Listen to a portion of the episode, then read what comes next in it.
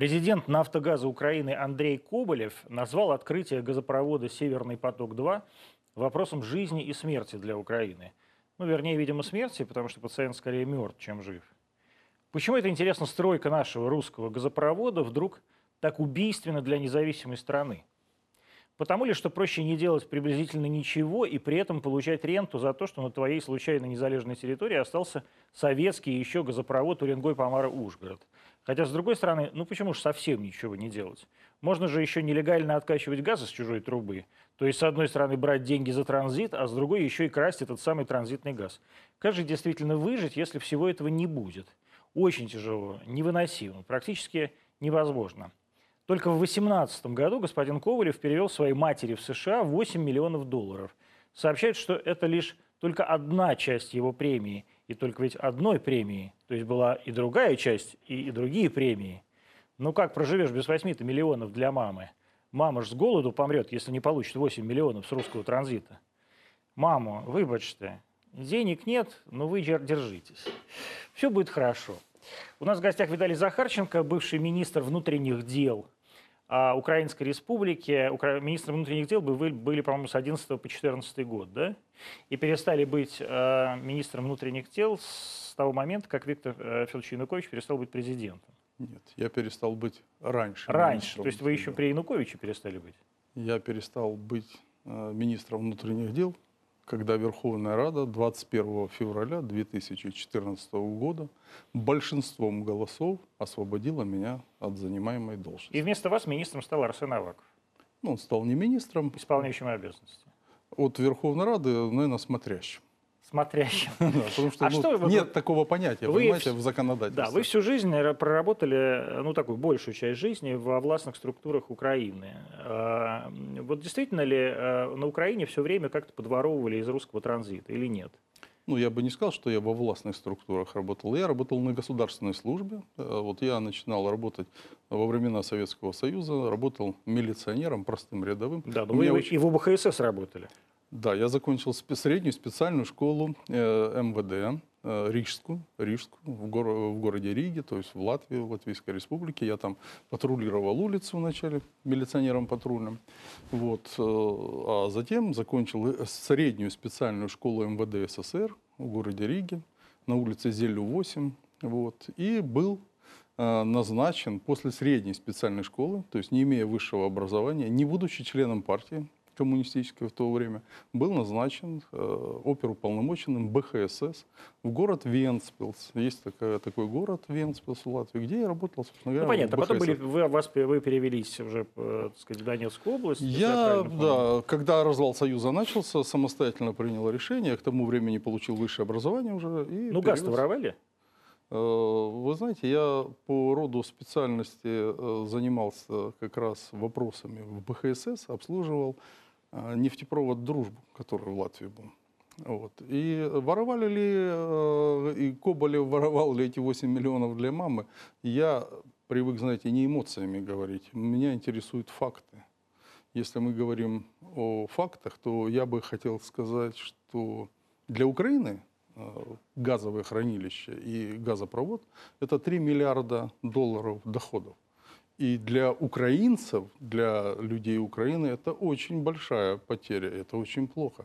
Сегодня уровень жизни э, на душу населения в среднем, ну это так, знаете, как в больнице средняя температура, ну вот в среднем там 6 э, тысяч 450 порядка такая цифра э, доходов на душу населения, валового дохода на Гривен. душу населения долларов Доллар. в год на одного человека. Угу. То есть это 500 долларов в месяц э, доходы людей. Это в среднем. То есть, э, а количество людей, которые живут ниже э, уровня доходов средних, ну, их очень большое. То есть очень низкий. И падение... Ну, вы падение, согласны с тем, что... Падение происходит дальше. Что э, вообще жизни. вот этот «Северный поток-2», он появился только потому, что в Украине вот такая нестабильность. То есть если бы было Безусловно. все нормально, Безусловно. то никто бы и не строил никакой обходной путь. Ну, вы понимаете, на Украине вопрос существования жизни и смерти, то есть Украина не является субъектом сегодня в прямом смысле международных правовых отношений. И поэтому все, что делают, там озвучивают, какая, какой бы ни был человек, я даже фамилии там без разницы, называть не хочу и повторять ту фамилию, которую вы назвали. Коболев такой человек, Без разницы. похож на молодого Чубайса, только жирный. Да, но это вообще абсолютно без разницы, кто говорит. А, Они говорят все равно не свои слова, чьи? не свои мнения. Они являются страной сегодня, Украина является управляемой извне. И я Кем? думаю, что, ну, прежде всего, это Соединенные Штаты Америки, прежде всего. И все рекомендации, все советы они исполняют. Я думаю, и роль Европейского Союза также важна. Велика. да. Велика, да, потому как роль этих стран, она просматривалась вот как раз во время Майдана. Вот мы об этом сейчас и поговорим. Майдан, который начался в 2013 году, как мы помним, э, с- ну, условно говоря, с поста в Фейсбуке журналиста Мустафы Наема. Какое-то большое количество молодых людей, не очень молодых людей, киевлян, вышли на Майдан Незалежности а, протестовать, видимо, против, э, скажем так, невхождения Украины в программу Евросоюза, да? в безвизовый, в безвизовый вот этот режим? Или против чего? И были, была ли это, ам, так сказать, спланированная акция, или все-таки, если честно положить руку на сердце, это народ сам вот вышел против Януковича, против вас? Ну, точно уж не против меня. Нет, ну я имею в виду вас, э, э, как э, нет, людей, это- которые управ- ну, управляли в то время. Да, да, понятно, безусловно, вопрос понятен. А, О том, что будет государственный переворот на Украине, мы прогнозировали в 2011 году. Вы сказали, вот когда я был назначен министром внутренних дел, я был назначен, представлен ли- личному составу Министерства внутренних дел 7 ноября 2011 года. А, Микола Янович Азаров вас представил. нет, меня да, представил президент? президент. да. Э, Значит, меня представили личному составу, и э, первое, что мы сделали, предполагая, что в стране непростая ситуация, э, мы провели, я восстановил, восстановил в Министерстве внутренних дел подразделение, которое сам когда-то создавал. Это подразделение э, управления стратегического анализа и прогнозирования Министерства внутренних дел. Для того, чтобы То разобраться... Вы залезли вообще... на, на поляну СБУ буквально. Ну, собственно говоря, мы понимали, что рано или поздно нам придется столкнуться с уличными протестами, э, к которым, собственно говоря, все и приведет. И придет. А так а же, как вы было это, в 2000... кстати, понимали в 2011 году? 2000... А потому что до э, 2000 13 и 2012 года уже был налоговый Майдан, который начался фактически в 2010 году после избрания э, президента. То есть выиграл э, Янукович, Тимошенко проиграла, и начал э, фактически нагнетаться осенью 2010 года э, налоговый Майдан. Что такое собирали, Майдан? А вот э, была такая история, вот собирали, э, не хотели э, принимать э, через общественные как бы массы воспринимать, не принимать, а воспринимать принятый э, Верховной э, Радой э, новый налоговый кодекс и изменения в налоговое Это были законодательство. повышения налогов?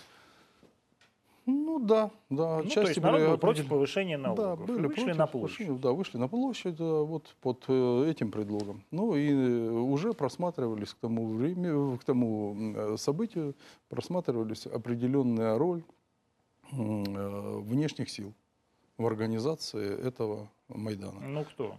Американцы? Англичане, американцы, Англичане? да, поляки. А вот каким образом, и поляки, Да. а каким образом вот эта э, роль внешних сил, она вообще происходила? Это что, кого-то куда-то вызывали, кто-то с кем-то встречался? Да нет, ну это же очень прямо было. Вот смотрите, я могу давать оценки э, с трех точек с э, позиций. Первая это историческая позиция, которая опирается на факты, на документы, на свидетельские показания лиц, так, чтобы это было вот объективно, что произошло, то, что я знаю.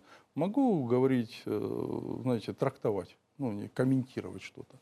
Э, Вот. э, Комментариев очень много различных везде. Либо субъективно рассуждать там, эмоционально о тех или иных событиях.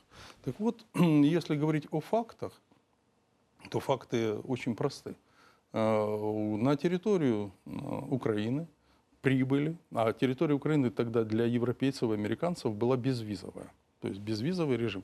Это Украина еще при Ющенко приняла такие законодательные акты, которые позволяли европейцам приезжать свободно в Украину. Ну, То есть им виза не нужна. Для украинцев э, выехать в Европу нужна была виза, А для европейцев заехать на Украину виза не нужна. И вот э, было достаточно много информации о пересечении границ Украины э, иностранцами, которые ранее принимали участие активно а, в событиях, начиная с Югославии и заканчивая Северной Африкой. Вот эти То люди, есть это кто? Это какие-то консультанты? консультанты, политтехнологи, э, журналисты различные, это представители посольств. Э, Ну уж посольство и понятно, что въезжают. да, ну они-то въезжают, въезжают, но люди э, в посольствах тоже разные, да, и те То люди... есть это какие-то сотрудники спецслужб. Спецслужб, да, да, прежде всего о них речь. И потом они же открыто были на Майдане представлены, они на Майдане, не стесняясь, выступали с трибуны э, с открытыми призывами там, против, э, против это было власти, там, потом. за свержение. То Да, есть потом. вы обнаружили, что идет такое... э, Мы обнаружили активность. Я, вот, да? да? я о фактах. Да, мы обнаружили некую активность э, в социальных сетях, и, ну, прежде всего в интернете, да, ну, в со- соцсетях. Сайты различные начали открываться, поддерживающие как раз волну настроения противников власти. И вот э, Ну, не власть, а Януковича. в 2012 году, в 12 Да. году мы для Януковича подготовили некий документ аналитический о том, что переворот в Украине неминуемо будет. Все есть к тому, чтобы ему подготовиться. Вот факт. А, На тот момент а, активных пользователей на Украине интернетом было порядка 14,5 миллионов. Ну, то есть 30% Человек. населения. Да, из них 7,5 миллионов это были активные протестные группы, объединенные уже в группы. Группы немалые, группы от 50 до 200 тысяч человек. То есть это большие группы, это сайты разработанные вот, э, с такой риторикой откровенной, открытой там, против власти. Вот. И фактически э, часть м, средств массовой информации также уже на тот момент вела риторику, ну, кроме оппозиционных, часть и других, которые вроде бы были нейтральны или там поддерживали Януковича, Это, например, начали кто? перестраиваться на риторику, э, поддерживающую протестные акции. Это кто, например? Интер, плюсы? И- да, да, Да? правильно вы говорите, да, абсолютно точно. То есть они начали э, давать некую статистику, ну, например, доверие, недоверие э, к правоохранительной системе, что мало слишком украинцев доверяют. э. Например, у нас был с э, Виктором Федоровичем такой разговор э, на встрече. Он мне говорит, а вы знаете, что вот Виталий э, Интер э, сообщил, что вам доверяет вот, меньше 1% населения в стране? Вам? Мне. А вам Я зачем говорю, доверять? Вы не да. избранная Да, фигура. э, милиции, не мне лично, а милиции. Да, я говорю, Виктор Федорович, а вы понимаете, что вообще-то это милиция часть власти, это вообще власти не доверяют. Один процент населения, точнее, только доверяет. Это очень серьезный вопрос. А говорит это Интер. А Интер это Сергей Левочкин. Да, э, начальник который- глава администрации глава президента. администрации президента, да. Как вот э, не было бы странно. Вот такие факты. То есть вы поняли, что внутри, вот это вот для Украины это очень важный вопрос. Да. То есть вы поняли, что внутри власти э, на самом деле произошел огромный раскол. Да. Да? Да. Что какие, Раскол какая- элит. Вот. Это часть технологий. Вот э, мы неоднократно об этом говорили, в частности, вот в книгу, которую я вам подарю. Вот давайте книжки. Книгу подарю вам. Сейчас, смотрите, здесь э, Захарченко принес прекрасную Да. книжку «Кровавый Евромайдан. Преступление века». Ну, просто давайте книжки, А вторую книгу, чтобы я, вам а мешает. вторую книгу я вам э, Не потом подарите. расскажу. Нет, подарю, подарю. Знаем, да, да, да, Давайте да. мы их положим, чтобы они вам Да. мешают. Вы так не Пожалуйста. вцепились. Положим. Да. Значит, э, вот. И, собственно говоря, э, бы- было, были часть технологий уже включены. И вот технология раскол элит – это одна из важнейших э, технологий, которая ну, способствует вот, А перевороту. это была технология? Или все-таки вот давайте по- по- положим руку на сердце? Мгм. Или просто Сергей Левочкин на самом деле ненавидел Януковича, скажем. А Юлия э, Владимировна Тимошенко в реальности тоже его ненавидела, как и ненавидела всех вокруг себя. А Петр Алексеевич Порошенко всю жизнь хотел быть президентом, а никак не мог до этого дорваться, пока не случился Майдан и так далее. То есть для чего здесь нужны американцы, чтобы украинцев, где, как известно, когда два украинца, там три гетмана, а нужно людей поссорить. Вы говорите сейчас о неких таких субъективных факторах и субъективной оценке. Ну, вот надо спросить у Левочкина, наверное, у Тимошенко спросить, то есть вот почему они так или Порошенко там ворвался к власти. Безусловно, эти субъективные факторы нельзя отбрасывать. И я думаю, что спецслужбы как раз это и учитывают.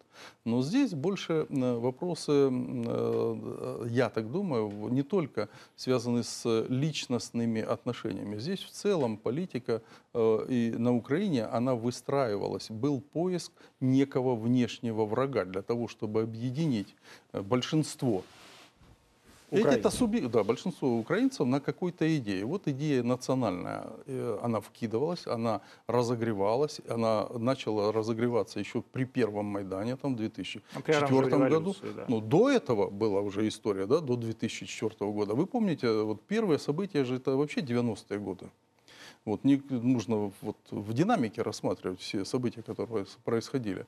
Ну, вот так называемая революция на граните, которой там гордятся отдельные mm-hmm. деятели, которые участвовали, это студентами еще тогда были. Потом 2004 год, до 2004 тоже там события происходили, и Кучма-гейт так называемый, да, вот, и события после... Ну, в смысле, вы имеете в виду убийство Гангадзе? Ну да, конечно, угу. конечно, да.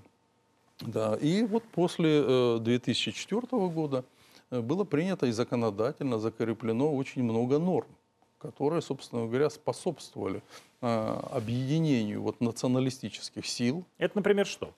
А вот, например, в Министерстве юстиции были официально зарегистрированы все силы, такие как там Трезуб, ауновские организации, вот, э, к примеру, вот все организации, которые впоследствии вошли так или иначе в так называемый правый сектор, запрещенный в Российской Федерации, вот все так или иначе эти организации, они присутствовали юридически на территории Украины. Они не были запрещены, то есть это было нормально. Ну а что их запрещать? Они для Украины не враждебные. Да, вот они это для Украины и хорошо, вот они объединялись, и они, собственно говоря, и занимались поиском внешнего врага и внутренних врагов. Когда вы сказали, когда вы сказали, ну понятно, нашли, нашли москаля, это как бы не проблема. Никогда, не, не, не то чтобы все друг друга любили. А когда вот вы сказали Януковичу о том, что э, переворот неизбежен, что сказал Янукович? Янукович в ответ?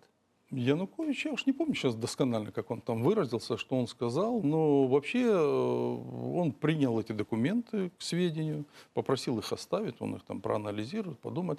Но в нашем таком предположении, это даже не предположение, это прогноз это документ, понимаете? Это ну, аналитическая не мое... записка, да. Ну, нет, доклад. это доклад аналитический, да. Он основан на фактах, на э, действительных фактах, на лицах, на документах. То, то что мы проанализировали и подтвердили вот э, эти в виде доказательств. То есть то, что существует. И мы прогнозировали что политические события ближайшие – это 2015 год, куда Янукович, собственно говоря, намеревался идти еще на дни выборов в 2015 году. Когда? Да. В 15 или 16 В 15 да. да, в 15 В 10 избрался, да. 5 лет, 15 год, значит. Он планировал на, на выборы. И мы предполагали так, что вот какой-то повод будет найден, но быстрее всего, вероятнее всего, это могут быть выборы. Мы не предполагали, что... Что вот, будет раньше. Да, что будет раньше? Вот что будет событие, которое вот позволит мобилизовать вот эти силы, о которых я говорю. То есть силы были, их готовили, эти силы готовились, и в том числе там в лагерях готовились, да, в специальных, там их объединяли, их финансировали эти силы. То есть они готовились. Их финансировали, а, опять же, как по вашим сведениям, угу. с Запада или их финансировали украинские олигархи? И так, и так. И так, и так. А из украинских денег это кто? Вы знаете, я, ну, не знаю, тайна не тайна, это такая, там, тайна на поле Шинеля. Да, да уж в Украине точно ничего не бывает тайны. Да, да, да. Ну, во-первых, смотрите, а, вот есть один маленький и важный момент. Я о нем остановлюсь. Он не впрямую сейчас ответит, но так, тем не менее я отвечу на ваш вопрос. То есть я не, не скрываю тут ничего, все, все буду отвечать. Но он больше раскроет просто суть происходящего. А, в 9 января 2014 года э, Министерство внутренних дел, несмотря на то, что это не является компетенцией Министерства внутренних дел, возбудила уголовное дело. Ну, на тот момент слово «возбудило уголовное дело» и с моих слов сейчас звучит немножко некорректно, но для россиян, там, для э, большинства населения там, более понятный факт возбуждения дела. На Украине просто Начали стадии, стадии такой да. не существует. Есть э, реестр, единый реестр, э, куда регистрируются материалы, и с того момента, когда регистрируются вот в этом реестре, начинается полный комплекс оперативно-следственных действий. Так вот, э, Министерство внутренних дел, а правильно будет сказать, Главное управление Министерства внутренних дел в городе Киеве э, зарегистрировало материалы в единый реестр о государственном перевороте. Статья 209, часть 2. Что ему предшествовало? Это когда было? Значит, это было 9 января 1000, э, 2014 года. Мгм. Да. То есть до вот этих всех, поняли, Да, есть в самом начале самом начале 2014 Да. года, а 14 или 13? 14 года. 14 Да. То есть в следующий январь, потом февраль, переворот, А, все, да. да, Ну, да, Майдан события. уже существовал. Майдан, Майдан уже- существует, уже конечно, шел, да, да. он с декабря месяца Да, да, да. существует, то есть фактически с 1 декабря, то есть начал организовываться, Майдан там захватывались. Площадя, так вот, возбуждено дело, то есть вот все, уже переворот. Э, Предшествовало этому такие события. Мы изъяли сервера. Э, У нас было официальное заявление от физических лиц, э, которым эти сервера принадлежали. Они их сдали в аренду партии «Батькивщина». А партия «Батькивщина», там, ну, кто-то там, функционеры какие-то, вовремя им не заплатили деньги, они потребовали сервера, чтобы им вернули, возвратили эту технику. Им эту технику не возвратили, они обратились в Министерство внутренних дел с заявлением официальным, и в соответствии с этим заявлением мы провели э, следственные действия по их заявлению и изъяли сервера. Руководителем партии «Батькивщина», чтобы российским зрителям было понятно, являлся на тот момент Юлия Владимировна Тимошенко, На тот которая момент отбывала она отбывала наказание. наказание в Харьковской колонии. Абсолютно в точно. тюрьме, в? Качановской, да. Да. Да, Вот. А, тогда руководил э, всем процессом э, Яценюк и Турчинов. Вот Мгм. два героя, то есть таких в Ну кавычках. да, председателем партии был э, Арсений. Да, Да? на тот момент, э, да. Э, Вот, собственно говоря, который объединил тогда две партии. Э, Народный фронт Мгм. и вот... И бьют. Ну да, Бют. который все превратилось в бют. Да, Бют, блок Юрия который был. Абсолютно точно. И вот тогда на этих серверах обнаружилось очень э, много информации, оказалось. И обнаружилась очень интересная информация, в том числе и о финансировании зарубежном. И вот мы, кроме этого, получили... Партии. Партии. Да. Кроме этого, мы получили некую информацию о, наличии э, и подготовке реальных э, действий к перевороту, в том числе и э, поставках оружия. От мы кого? возбудили дело. Ну, это оперативная работа, мы ее проводили. Нет, я имею в виду, поставки оружия должны были быть Куда? откуда? На Майдан. То Нет, есть от- закупки а откуда? нелегальными путями, нелегальными. Из Европы. Э, Ну, разные пути были. Разные пути, в том числе и через э, Черноморский бассейн. э, То есть из- но Турция. европейский. Мгм. да, путь европейский отслеживался. Значит, и мы возбудили уголовное дело вот, в соответствии с законом, зарегистрировали.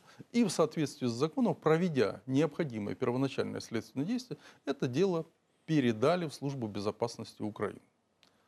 В Службе безопасности Украины это дело расследовали приблизительно три дня. И это дело прекратили. Почему? Вот это вопрос уже субъективной оценки. Я не готов сказать, потому что я не располагаю точными фактами, почему это дело э, было прекращено. Но предположение мое субъективное таково, что это дело могли, не могли э, прекратить без э, некой политического решения, политической воли. События такие идут. Майдан, захваченные здания, начались захваты То есть уже администра- захвачено, да? Администрации в областях. Уже пошел процесс. Ну да, то есть надо Едут- опять же, совет- русским, зри- советским говоря, зрителям напоминать, что Да. в тот момент это действительно все разворачивалось в Киеве абсолютно Не молниеносно. только в Киеве. в- И, и по всей стране. Да. Но главным образом, давайте говорить про Майдан в Киеве. Ну, Майдан в Киеве, То есть смотрите, уже, смотрите, зах- автобусы. захвачена киевская городская администрация, Да. там штаб э, всего этого Майдана находится, Да. КМДА на Крещатике. А, огромная, значит, вот эта тол- толпа на Майдане с этими палатками, там свиней прям натурально привезли, какие, как зелень выращивали. Просто там был несколько раз в это Да. время. Это очень все выглядело Да. впечатляюще. Шины эти покрышки жгут. А, п- Несколько раз, раз уже осуществлялись попытки захвата других государственных зданий, в том числе на Институтской, ну, то есть на Банковой, там, на- где, где находится комплекс правительственных зданий администрации президента Украины. То есть действительно в Киеве прям идет настоящая революция. Ну, Слово переворот. ре- Слово революция я его так не употребляю в своей речи, но вот А вы употребляете переворот?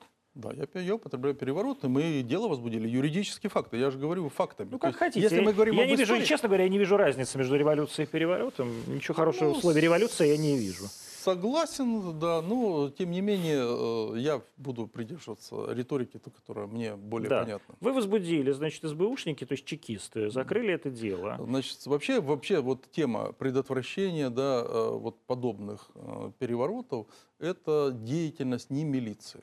Есть Для Конечно. этого существуют специальные службы, у которых есть специальные полномочия. Да. Полномочия эти называются разведывательная и контрразведывательная деятельность. И вот, собственно говоря, вместо того, чтобы э, принять простые очень решения, на мой взгляд, они простые в юридическом плане, но сложны, очевидно, в политическом плане.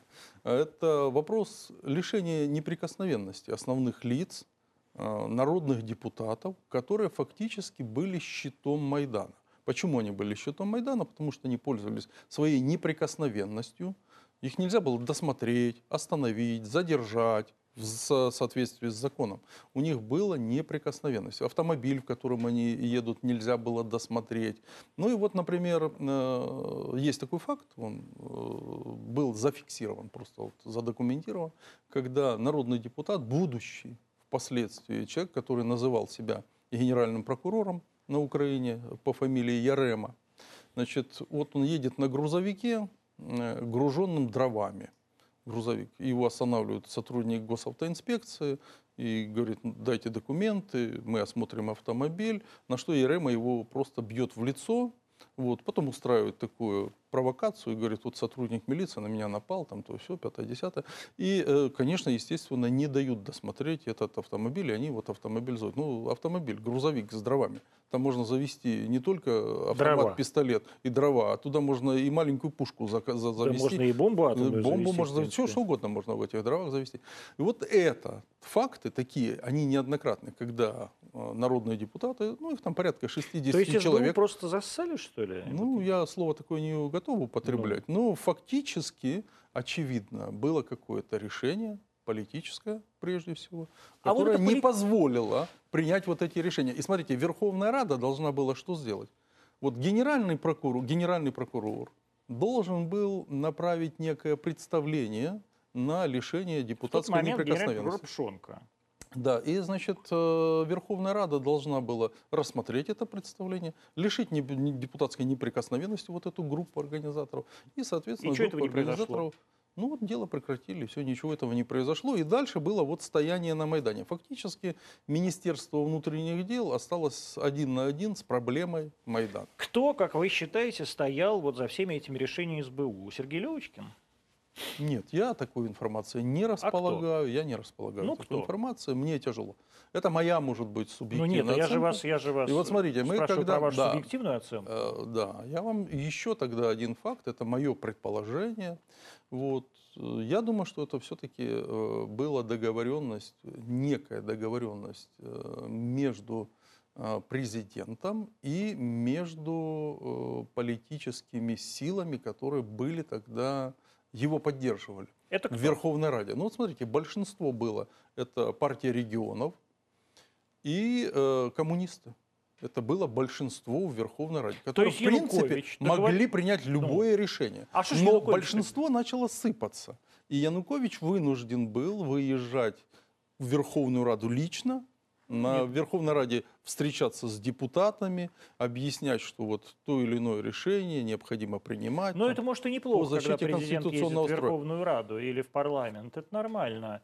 Но что что, собственно говоря, Верховная Рада-то не поддержала Вот пошел, президента? вот это то, с чего мы начали. Раскол начался этих элит, и часть элит уже заняла абсолютно другую позицию. То есть те люди, которые поддерживали Януковича э, тогда, когда он избирался на должность президента, а это, ну, Ну, кто это, богатые олигархи. Все олигархи фактически. Вот вы, Ну, Левочкин- давайте. вы от Левочкина вспоминаете, Да. смотрите. Левочкин – это группа Левочкин, Да. Фирташ, Фирташ, Бойко. Конечно. Бойко. То есть, да. Хорошковский еще, это четвертый. Да, да, был такой Хорошковский, Да, Хорошковский. действительно. Да, он так как-то А, действительно, совсем, значит, Хорошковский и, и Лёври, в смысле, этот самый, и Фирташ, э, то есть га- газ, га- га- газ- газотранспортная система Украины, стояли за Левочкиным. Да.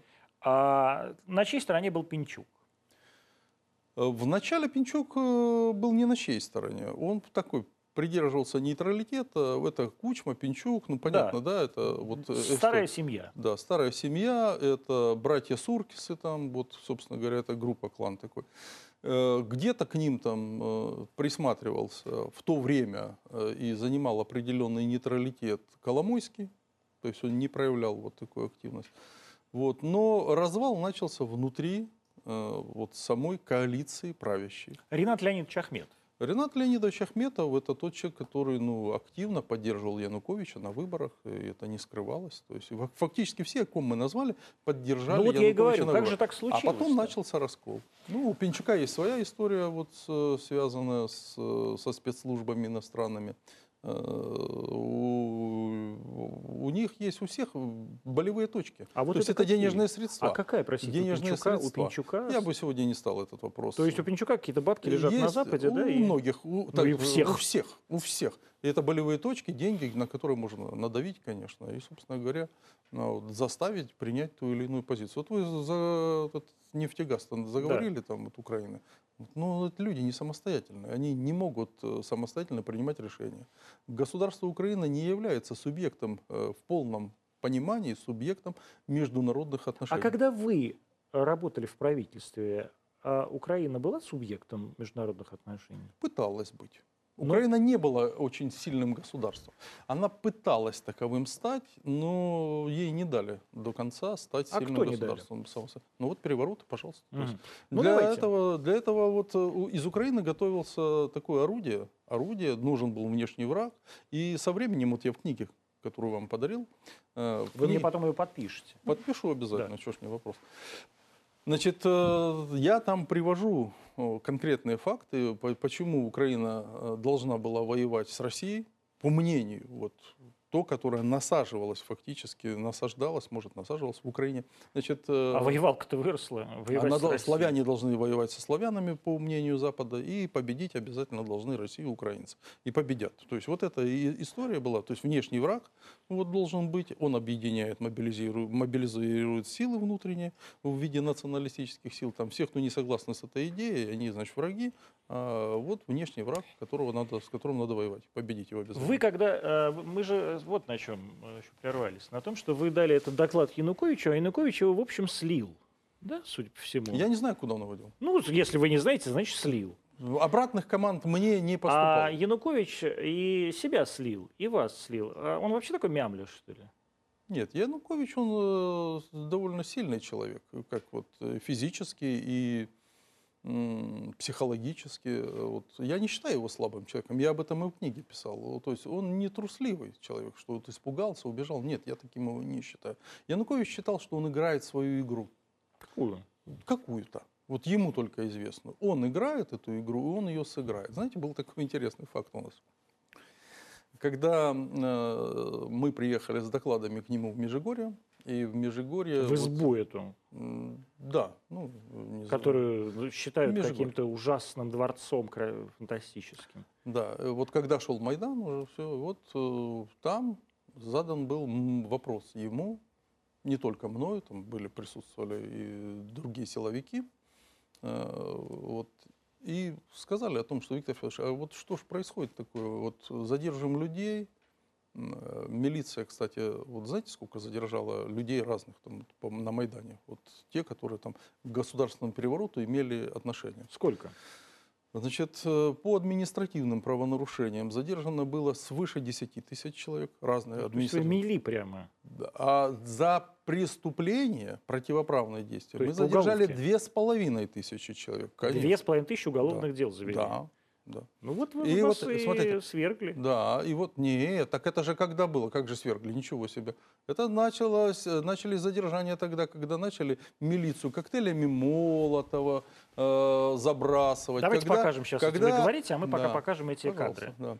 Когда э, 18-19 число, ведь активизация когда пошла? Блокировать начали э, правительственный Ну, с другой стороны, квартал. смотрите, как, Это- вот как мочат прямо а, милици- милиционера, да? То есть Да. это, это вам не московские э, эти самые протестующие. Это вот, смотрите, вот действительно, прямо это- из огнеметов. Да. Раз так и стреляют. Да. Со щитами, смотрите, с милицейскими стоят. Они же Щиты да. позабирали. Да, Ну, с другой стороны, так, такой, значит, ваш Беркут был, что можно, что у него вот прямо Нет, от- ну там же отобрали не только. Беркут был. Беркут у нас на Украине было 3,5 тысячи человек на всю Украину, чтобы вы понимали. Беркут это Да. правда, это ОМОн это, это да. все, да. А это ну, их 3,5 срочники, тысячи. да? А внутренние войска Ну, срочники, были, да, мальчики. срочники, да, привлечены, и патрульно-постовые службы. Вот, вот, кидают коктейли Молотова прямо. Замечательно, прям такая а, рогатина огромная, жгут шин. Ну, все как мы любим. Да, я все это видел своими глазами э, в Киеве тогда, и в э, декабре, и в январе, и в э, феврале 2014 года. А, давайте так, вот вернемся к известным событиям, в которых вас обвиняют, и в результате которых вы, в общем, в кон- конечном счете лишились поста министра. Мгм. Это вот действительно такое жесткое подавление студенческих, якобы мирных студенческих Но Ну, я сначала, я Да. вначале закончу свою мысль, Ну, если вы не будете против. Не буду, я буду только за. Да, мы в Межигорье, помните, я Да, я вас да. возвращу, пока мы картинку Да, смотрели. да, да. Межигорье Вы сидите в. Межигорье с Виктором Да. Федоровичем. Там Не министр, один. министр обороны, Ну, э, а, да, силовики, СБУ, да. да, да. И его там э, советники, Ну, Лёбочкин, видимо, советники да. там присутствуют. По-моему, Николай Яныч Азаров был, по-моему. Премьер-министр в Да. тот момент. И вот, э, собственно говоря, э, тогда задают вопрос э, Виктор Федорович, э, что, собственно говоря, что происходит? Вот милиция задержит людей, протестующих, там, э, к уголовной ответственности привлекаем. Ну, во-первых, три амнистии прошло, напомню вам, да, которые освобождали этих людей. Мы их задерживали, их освобождали, они снова возвращались на Майдан. И, собственно говоря, говорили, ну, нам ничего не будет, видите, как хорошо, вот, поддержали и все. Амнистию Рада обвиня... объявляла, да? Объявляла Верховная Рада. Ну, это условно амнистия. Вы- вы- издавался специальный закон. Я для упрощения просто. Мгм. Значит, об освобождении, он там длинное название имел, там, протестующих и так далее. И вот их три э, закона было принято, которые освобождали от уголовной, административной и прочей любой другой ответственности тех людей, которых мы задерживали. Они возвращались на Майдан и с большей агрессией уже там принимали участие э, в Майдане.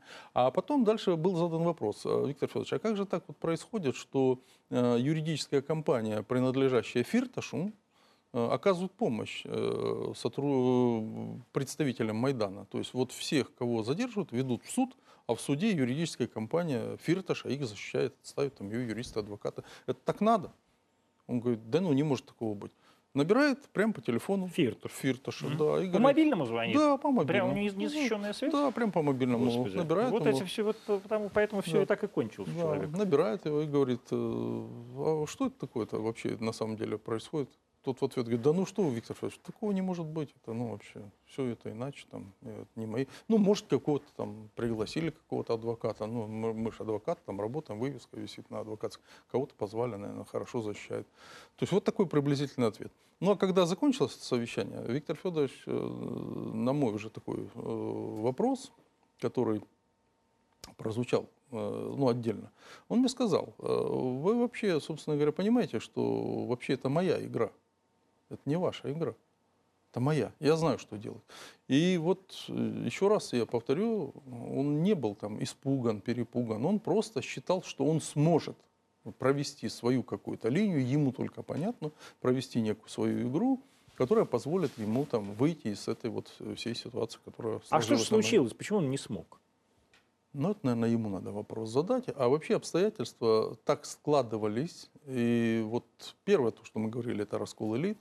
А Второй во- вопрос, то, что на них могли влиять, и я думаю, влияли извне на эти элиты, на то, что откровенно э, приезжали, поддерживали протестные акции, поддерживали э, людей на Майдане, вот, вливали денежные средства. Без денежных средств, безусловно, здесь ничего не могло бы происходить, потому что вы помните, как был организован Майдан, да, кормежка там, ну и так Вот. далее. Тогда техническое оснащение Майдана, вот, э, тоже оружие, это же все очень непростых денег стоит, чтобы, и немало Вот. денег стоит, чтобы это все А организовать. вы обещали ответить на вопрос, кто эти деньги вливал.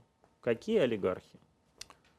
Э, Вот смотрите, я же э, это дело передал в службу безопасности Украины. Я же вам об этом и сообщил. э, вот, в прежней Да вы и президенту, видимо, об этом сообщили. Да, да, всем сообщили. Это вообще не было тайной, в принципе. И там было ну, все четко сказано. Но расследовать никто не стал. Ну кто? Мы же не расследовали это дело Ну, до кто? Мы это дело до конца не расследовали. Ну, по и вашим- сейчас, по вашим- э, и по- по- сейчас вот э, четко сказать, что вот этот олигарх, Ну, этот по вашим олигарх, мнениям. ну, я не думаю, что это будет правильно. Сейчас именно об олигархах э, говорить и акцентировать на них. А что вы? Вы боитесь вот этих Нет, людей? Нет, нет. Я не боюсь. Я не буду наводить тень на плетень. Я сказал, я не проводил расследование в полном объеме, чтобы Мгм. сказать, что эти деньги конкретно Хорошо, давайте. Вот. Михайловский собор, а, который укрыл этих студентов. Что тогда произошло? Вот каким образом начались эти разгоны студентов, а, которые в реальности взорвали Киев? Значит, Вот сейчас э, мы видим после картинку, событий, да, как- они же дети, так называемые, они же дети, да, вот э, это как раз события, ко- которые, которые вы тут вспоминали уже, значит, они Давайте С утра. картинку. с утра, да, давайте. Нет, ну вы говорите, она сама по себе пойдет. Значит, э, с утра Наем, то, что вы говорили, Да, призвал там всех, да, выйти на Майдан. Ну и люди начали выходить. Вот смотрите, вот сам факт этот, что Наем э, является основным, это такой, ну, некий образ. Просто так э, люди не выходят э, по, через Facebook.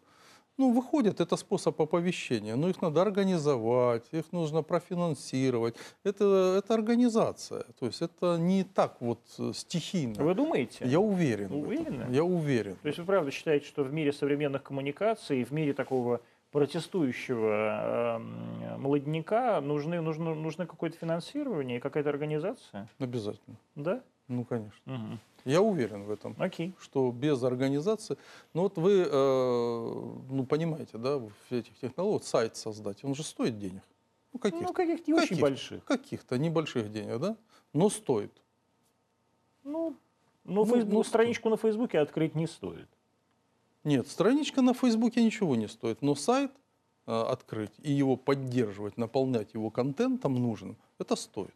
Ну, каких-то копеек. А если это, вот я вам говорил, э, организовано массово, 7,5 миллионов, даже на копейки умножьте. Но Ну, вы считаете, Все равно что- это деньги. Вы считаете, что А вы 7,5 миллионов людей можно содержать? Ну, Мне кажется, по- это просто их 7,5 подогревать ми- можно. 7,5 миллионов людей были искренне против Виктора Федоровича Януковича. Ну, отчасти да.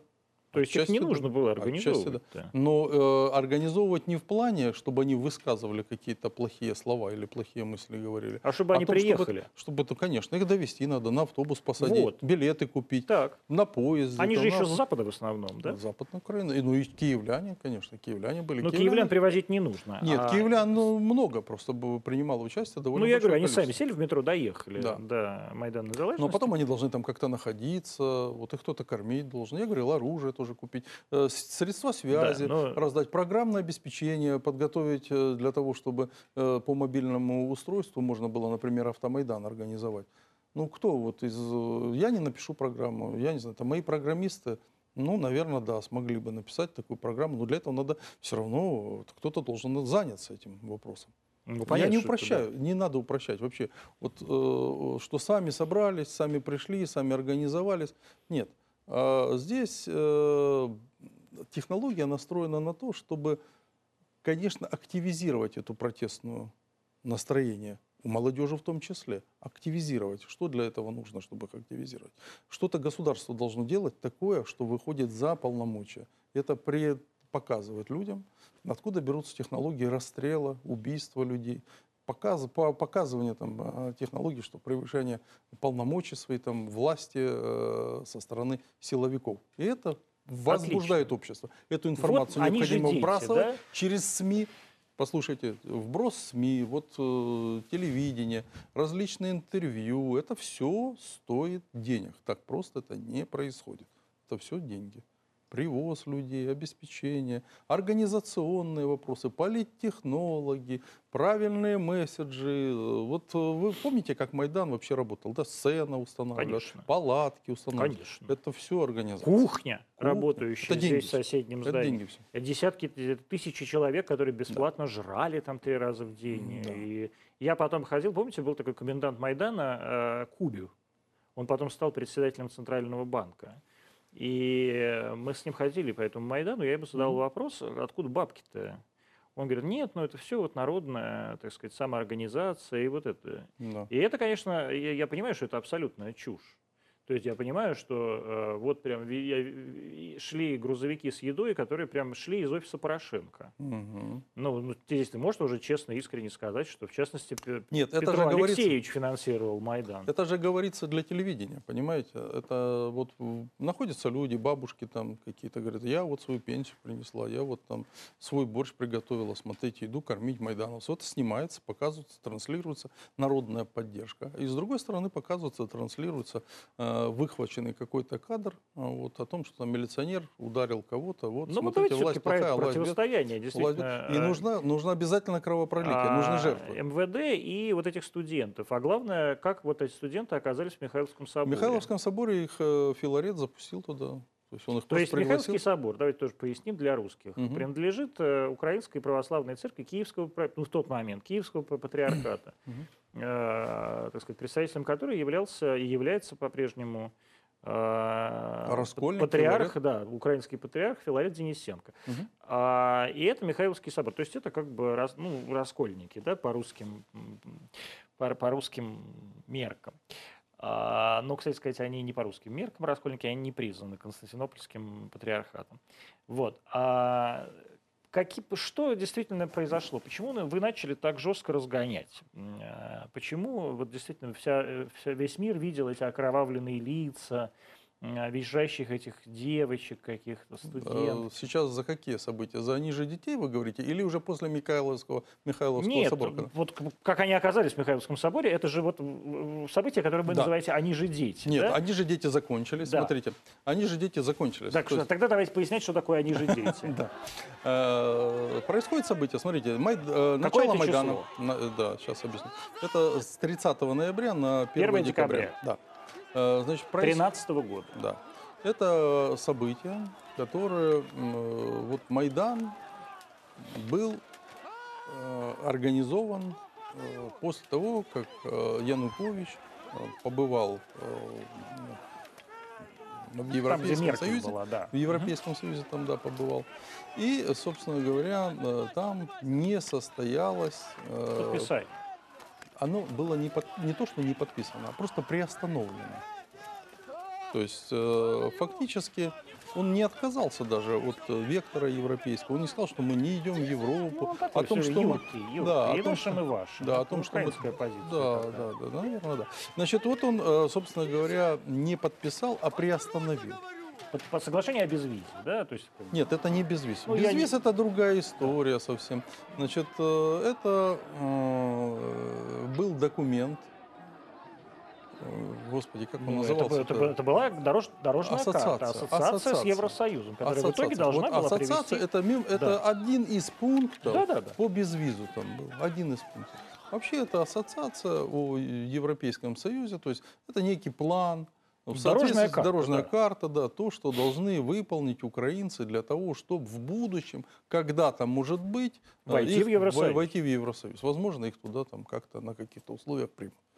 Вот. э, Янукович э, вот по какой-то причине именно в это время посчитал, что политически ему необходимо и целесообразно не согласиться на этих условиях Ну, из Москвы с этой просто на него наехали и все.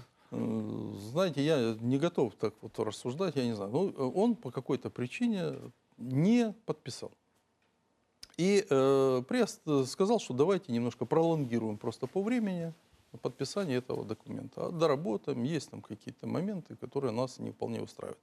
И вот он, когда возвратился, вот началась организация, вывод наема, людей, там, ну, опять не наема, опять не Ну, наема. понятно, Опять не наема. Вот смотрите, когда вот эта встреча, и эти европейские лидеры э, ожидали, что он подпишет, а вот чтобы вы понимали, э, к нам поступала различная информация э, о том, что о готовности Евросоюза закрыть даже глаза на вот то, что Тимошенко сидит в тюрьме, и пусть она там себе сидит дальше, ну вот, в заключении. Главное, чтобы подписали вот этот документ об ассоциации. И настрой был европейцев четкий, понятный. То есть мы примем Украину вот, в эту ассоциацию, дадим им дорожную карту, и дальнейшая там судьба э, евроатлантическая как бы для Украины предначертана. Вот эта история, она имела место, и мы это точно знаем, и я в том числе знаю, потому что э, были источники, которые эту информацию доносили, хотели донести до Януковича, в том числе и через меня. Что вот европейцы там готовы.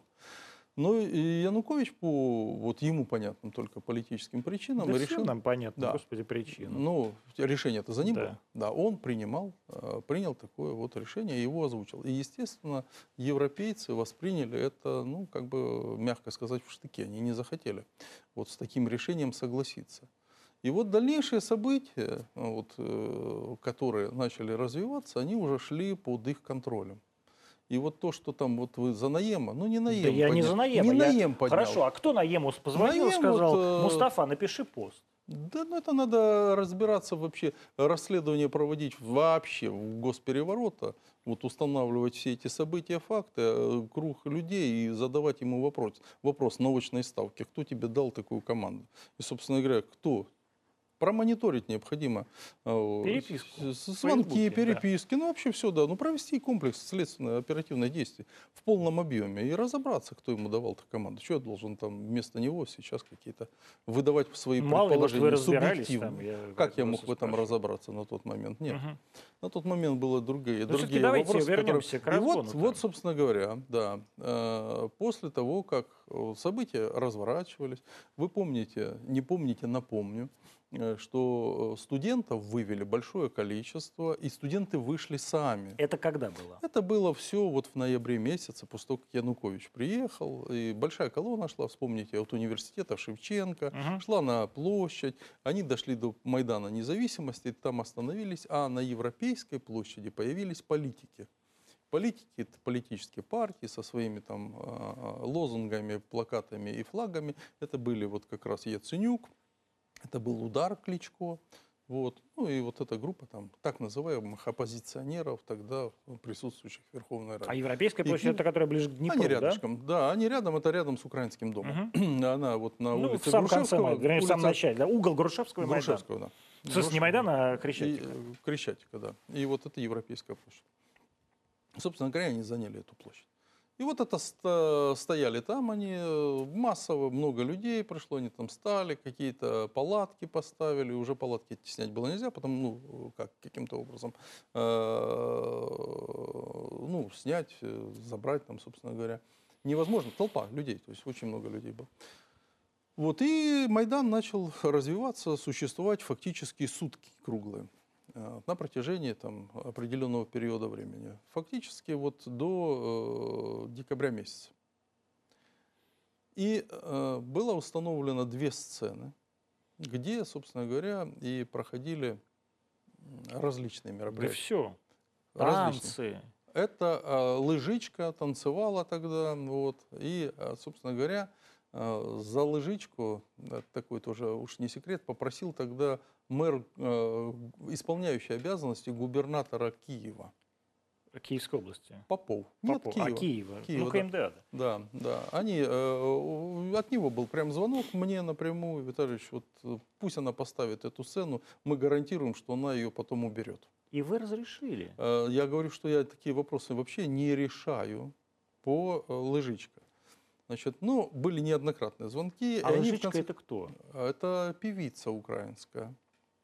Э, Как ее зовут? э, Ну, лыжичка, фамилия, я не Лыжичка. помню, как ее... У нее же э, есть имя. Руслана. Руслана, вот, Ру- точно. Руслана. Лыжичка Руслан. Руслана. Она же на Евровидении выступала. Да, да, да, абсолютно. Руслан. Вот. И, собственно говоря, она вот там выступала на этой сцене, пели песни, там все это дело происходило. Они смогли завести туда оборудование.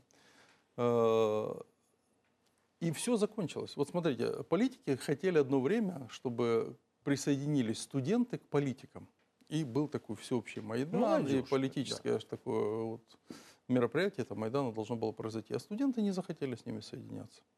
Не захотели. И те пришли э, со своими э, флагами партийными, они их просто прогнали с Майдана. И они ушли.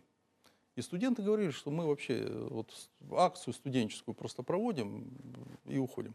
То есть у нас не было даже необходимости и э, какой-то юридической или там другой их оттуда выпроваживать. Но смотрите еще что. Ведь э, санкции на проведение и на сцены, то, что вы говорите, ой, вы там да, разрешили, даю не я. не министр внутренних дел. У меня нет таких полномочий разрешать или запрещать проведение массовых мероприятий э, в, в городе городе Киеве. Киеве. Это Киев. Для этого город Киев. Для этого и есть Попов, который, собственно говоря, и дает разрешение на проведение мероприятий, и на установление сцены и так далее. Он звонил о том, чтобы мы не препятствовали. Поняли? Ну, то есть они будут завозить оборудование, вы не препятствуйте, мы дали разрешение. То есть фактически глава киевской администрации, он сам это и сделал. Да. Сцену лыжечка. Но смотрите, что вот они завезли, А он потанцевали. с ней жил, что ли? Не знаю, о чем там с ней делал. Значит, э, прошло, прошли эти мероприятия. Э, Но он опять-таки без согласования ну, с руководством э, страны. Это вообще человек э, по своему карьерному росту э, очень близ, близок э, к Сергею Левочкину. Мгм. Э, Значит, и вот когда прошли эти Вот мероприятия... Левочкин, какой серый кардинал. Э, Ну, что нет. Он э, с Виктором Федоровичем там с 90-х годов работал его помощником. То есть он в партии давно состоял. Я, кстати, не был членом партии ни одного дня, никакой э, в своей жизни. Вот. И, собственно говоря, вот э, они установили сцену, потанцевали, студенты там поучаствовали в этих мероприятиях и сказали, что свою акцию студенты заканчивают. И вот на тот момент еще никаких массовых задержаний, никаких арестов, никаких амнистий, о том, что мы говорили, не было. Эти акции проходили более-менее организованно и более-менее в рамках закона. Поняли? То есть вот массовых каких-то, никаких задержаний не было. Были исключения из правил. Это когда э, небезызвестная впоследствии народный депутат э, Татьяна Черновил Мгм. вот, э, с группой радикалов от партии «Свобода» нападала на сотрудников Беркута под зданием Кабинета министров, а потом она же нападала на автомобиль, э, принадлежащий службе безопасности Украины, которая занималась мониторингом информационного пространства на Майдане. Они разбили машину, это известные кадры. Вот тогда, когда э, люк сломали там камнем, э, Мгм. проникли в машину, повредили этот автомобиль и так далее. Какая прекрасная сцена. Мы ее видели буквально такую сцену недавно в Москве, Да. на Пушкинской площади. Ровно такую же. Да, только автомобиль немножко другой, но Да. суть вопроса, вот, ведомство, по крайней мере, Да, автомобиля. там абсолютно то же самое. Да, ведомство. Вот. Но там было более агрессивно на Украине, там били камнями, ломали, прям А вот тоже били пробили камнями вовнутрь, выбили, да. проникли, там прям вот э, Черновол туда через этот внутренний, э, Бойкая верхний такая, люк конечно, пробралась туда, да, да.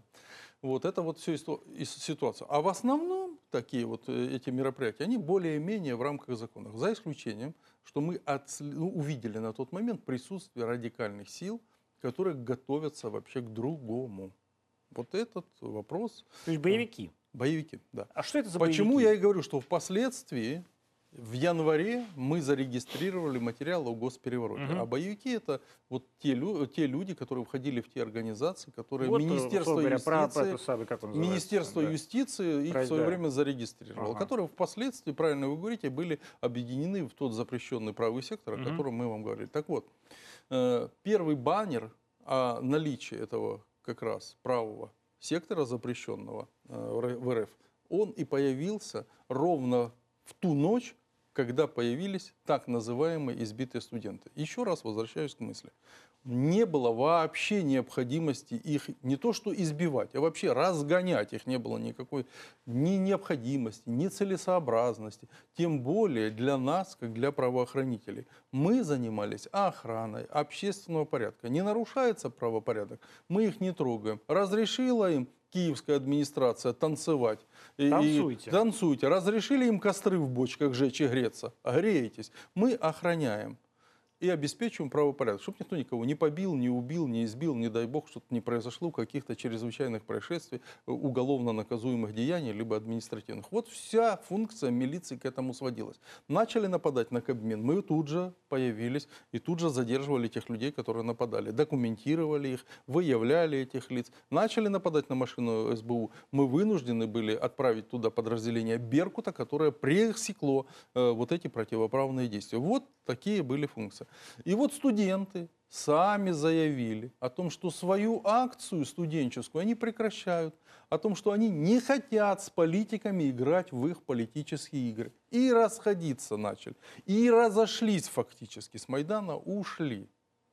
И вот здесь стал вопрос э, о, о так называемом э, елке новогодней. Подождите, елка новогодняя потом. Нет, елка- вот как раз Вот, это подожди, 200 елка декабрь месяц. Да? Вот эта Да. елка как раз тогда и возникла. Когда все над, над Януковичем ржали, что он елку елкой называет, потому что по-украински елка елынка. Да. Да, ну. Вот тогда, собственно говоря, и возник вопрос о э, завозе оборудования для новогодней елки. Именно тогда. И поступили звонки, в том числе там, вот от Попова, о том, что будем завозить елку. Вот. э, То есть это Попов елку э, Да, придумал, это да, не. Янукович елку Ну, конечно, придумал. почему здесь Янукович? Это администрация города, она занимается, и она же дает э, команды коммунальным службам. Ни Янукович, ни министр внутренних дел, да? Ну, вот в городе Москве как происходит? Кто? э, Ну, в городе Москве, слава тебе, Господи, э, сказать, ОМОН не жгут пока еще. Нет, нет, ну, безусловно. Я вообще за то, что кто обеспечивает, ну, вот, э, понятно, то, чтобы что елку городские- нарядили. городские службы, власти, да. правильно? Городские службы. Вот, собственно говоря, так же и в Киеве происходило. То есть городские службы э, по команде э, губернатора, там, исполняющего обязанности мэра города, начали завозить новогоднее оборудование для новогодней елки. Обратились На Майдан. на Майдан. Вот. э, а, Обратился Попов ко мне говорит, обеспечьте э, сопровождение елки, и э, вот это, оборудование это елки это а, обеспечьте нам. Я ему говорю, что не, не стоит этого делать вообще-то. Ну, То вообще время не говорили, то. что не надо?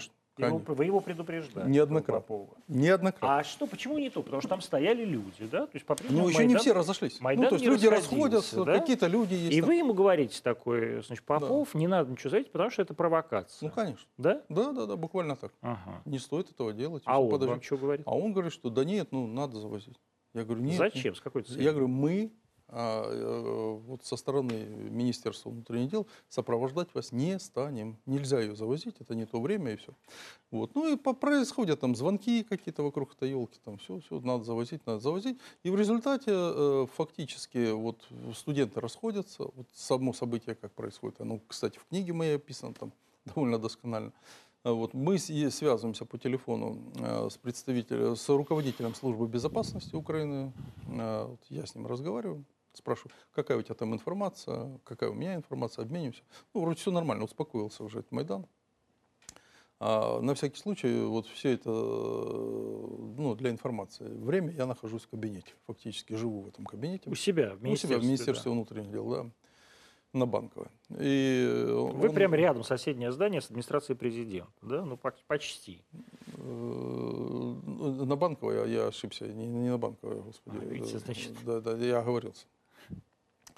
На- А где МВД находится? Э, Да, сейчас, я, у- у- улица это, это самое вылетела, господи. Даже не помню. Э, Да, уже я не помню, времени 7 лет-то прошло.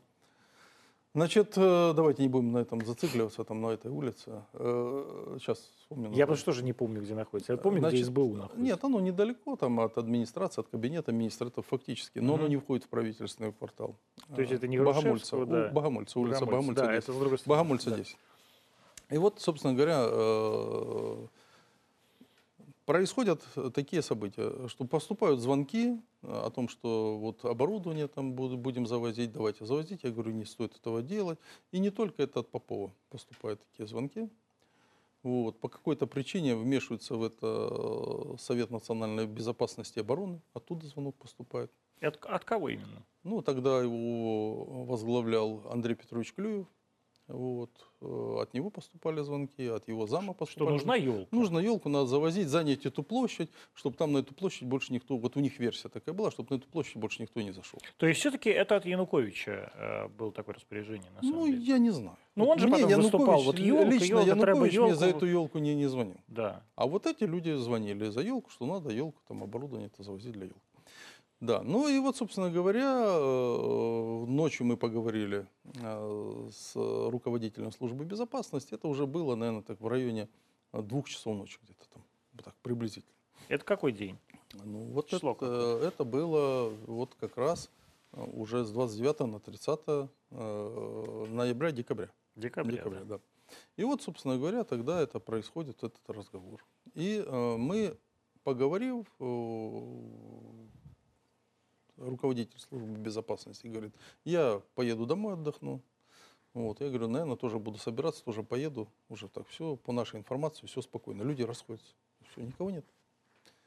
Уже нет необходимости, собственно говоря, там, держать э, на контроле ту ситуацию, которая была до этого на Майдане независимости. Я созваниваюсь э, с начальником милиции города Киева. Вот. На тот момент был э, такой начальник милиции, генерал-лейтенант Коряк Валерий Владимирович. И я ему говорю, Валерий Владимирович, доложите обстановку. Он докладывает фактически то, что я вам сейчас рассказал. спокойно. Все спокойно, да, все хорошо, народ расходится, то есть все очень. Э, Метрополитен продлили работу там до, до часу, люди разъехались, все хорошо.